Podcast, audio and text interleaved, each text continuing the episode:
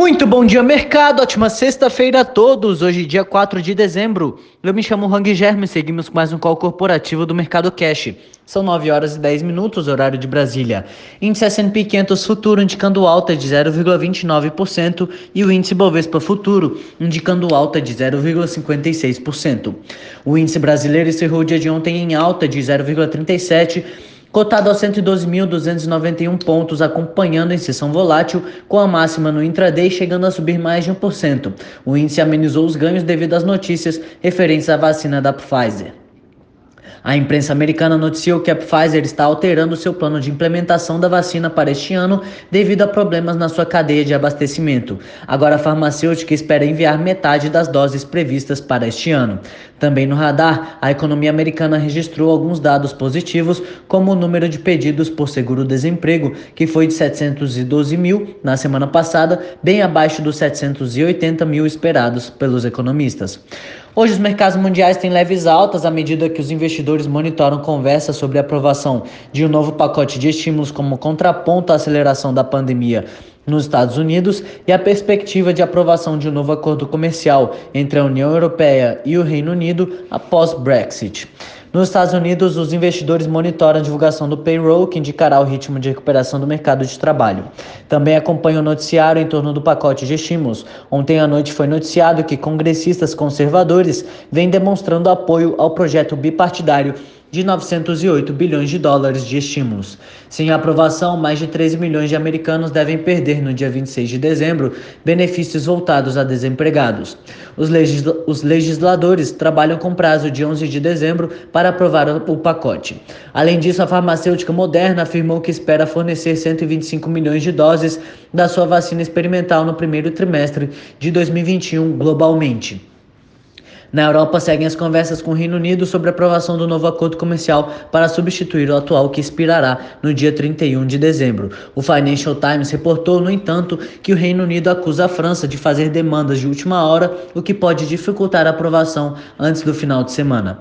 O Eurostox opera em alta de 0,1, a Alemanha em queda de 0,12. Paris em alta de 0,21%, Milão sobe 0,44% e Reino Unido opera em alta de 0,90%.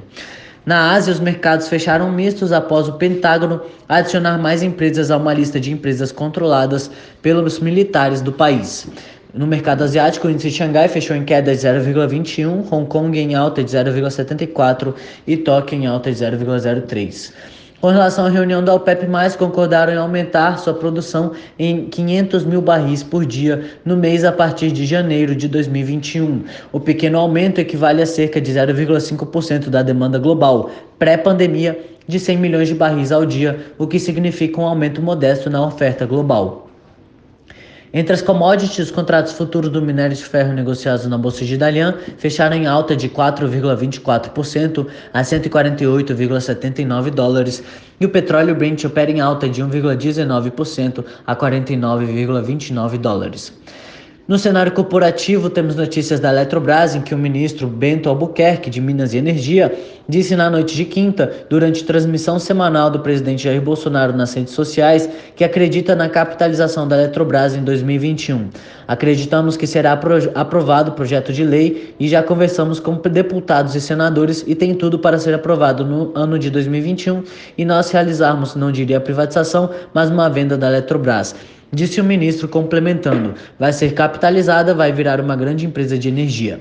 O governo anunciou na última quarta a meta de realizar nove privatizações no ano que vem, esperando concluir a venda dos Correios e da Eletrobras.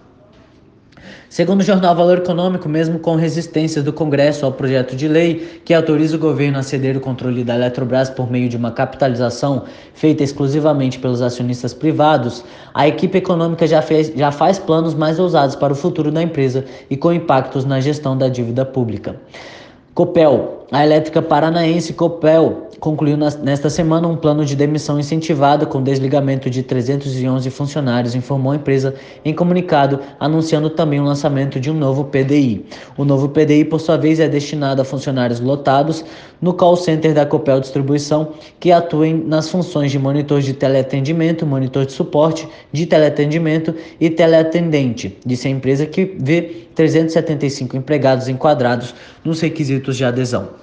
Petrobras. O noticiário sobre a venda de ativos continua no radar da Petrobras. Em comunicado, ela informou que concluiu a fase de negociação com o grupo Mubadala no âmbito do processo para desinvestimento da refinaria Landulfo Alves, na Bahia. Já em relação à refinaria lubrificantes e derivados no Nordeste e à unidade de industrialização do xisto, a companhia informa que também já recebeu propostas pelos dois ativos. O jornal O Globo, por sua vez, informa que a estatal fará uma, uma nova licitação para a venda do polo de Urucu, localizado na bacia dos Solimões, e segundo a colunista, o colunista Lauro Jardim, a 3R, que no certame anterior fez uma oferta de 1,1 bilhão de dólares, não conseguiu apresentar as garantias bancárias da operação. Gol. A Gol divulgou as prévias operacionais do mês de novembro. A companhia aérea registrou queda na demanda de passageiros de 43,8% em relação ao mesmo mês do ano passado, enquanto a oferta recuou 46,3% na mesma base de comparação. Assim, a taxa de ocupação teve alta de 3,7 pontos percentuais no período para 84,5%. Itaú. O Itaú Unibanco informou a emissão de 2,1 bilhões de reais em letras financeiras com opção de recompra a partir de 2025.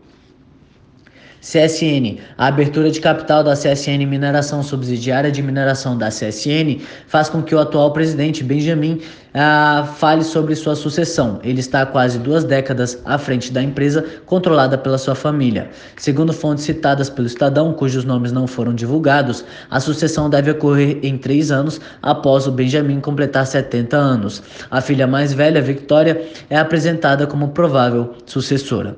Oi, em recuperação judicial, a Oi tem como meta ter em dois anos 100% de sua energia fornecida a partir de fontes renováveis, destaca o Estadão. O grupo deve encerrar 2020 com um patamar de 60% alcançado, o que teria gerado uma economia de 400 milhões de reais em energia elétrica no ano. Via Varejo, IRB, Cogna e Notre Dame. Na quinta-feira, a Via Varejo informou que a BlackRock, maior gestora de fundos do mundo, elevou sua participação acionária na empresa para 5%. Assim, a gestora de fundos de investimento passou a deter 79,9 milhões de ações da varejista.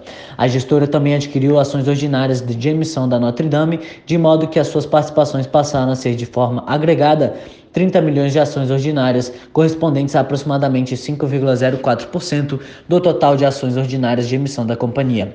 Por outro lado, ela diminuiu sua participação acionária no IRB para 2,84%, com isso a gestora passou a deter 36 milhões de ações da resseguradora e a BlackRock também diminuiu sua participação acionária na Cogna para 3,21%, com isso passou a deter 60 milhões de ações ordinárias e 54 mil ADRs da companhia. Energisa. A rede de, Energisa, de energia convocou a nova Assembleia para avaliação do valor justo na oferta de aquisição de ações da Energisa. A Assembleia será realizada no dia 18 de dezembro deste ano. Carrefour Brasil. O Carrefour anunciou na quinta-feira que concluiu a compra ou locação de quatro lojas e dois postos de combustíveis da rede Macro, negócio pelo qual pagou 247,4 milhões. As demais lojas e postos de gasolina da operação anunciada em fevereiro serão transferidas logo que forem concluídos processos em cartórios de registro de imóveis. DASA. O grupo DASA anunciou na noite de quinta a aquisição da rede de hospitais Leforte em São Paulo. O valor da transação foi de 1,7 bilhão de reais. A operação Compreende oito ativos, incluindo os hospitais Leforte Morumbi, Leforte Liberdade Hospital e Maternidade Cristóvão da Gama, além de clínicas gerais e uma especializada em pediatria. Após a compra, a companhia passará de dois para cinco hospitais na região metropolitana de São Paulo e expandirá os leitos de internação de 2,1 mil para 2,6 mil. O faturamento combinado dos negócios soma quase 9 bilhões de reais e a fusão fará com que o grupo tenha mais de 40 mil funcionários. Sabesp, a ARCESP, a Agência Reguladora de Saneamento e Energia do Estado de São Paulo, adiou para maio de 2021 o reajuste das tarifas em Santo André, Mauá, Guarulhos e Itapirituba. Os ajustes estavam inicialmente previstos para janeiro, março e abril de 2021. Ipera. A Ipera Pharma anunciou na quinta-feira a aquisição da Simple Organic, a marca de cosméticos naturais, orgânicos e veganos por meio do Ipera Ventures, programa corporativo de venture capital da empresa. O valor da transação não foi divulgado e o fundo pretende investir até 200 milhões de reais em startups nos próximos anos. Por hora, estas são as principais notícias. Desejo a todos um excelente dia e ótimos negócios. Um forte abraço.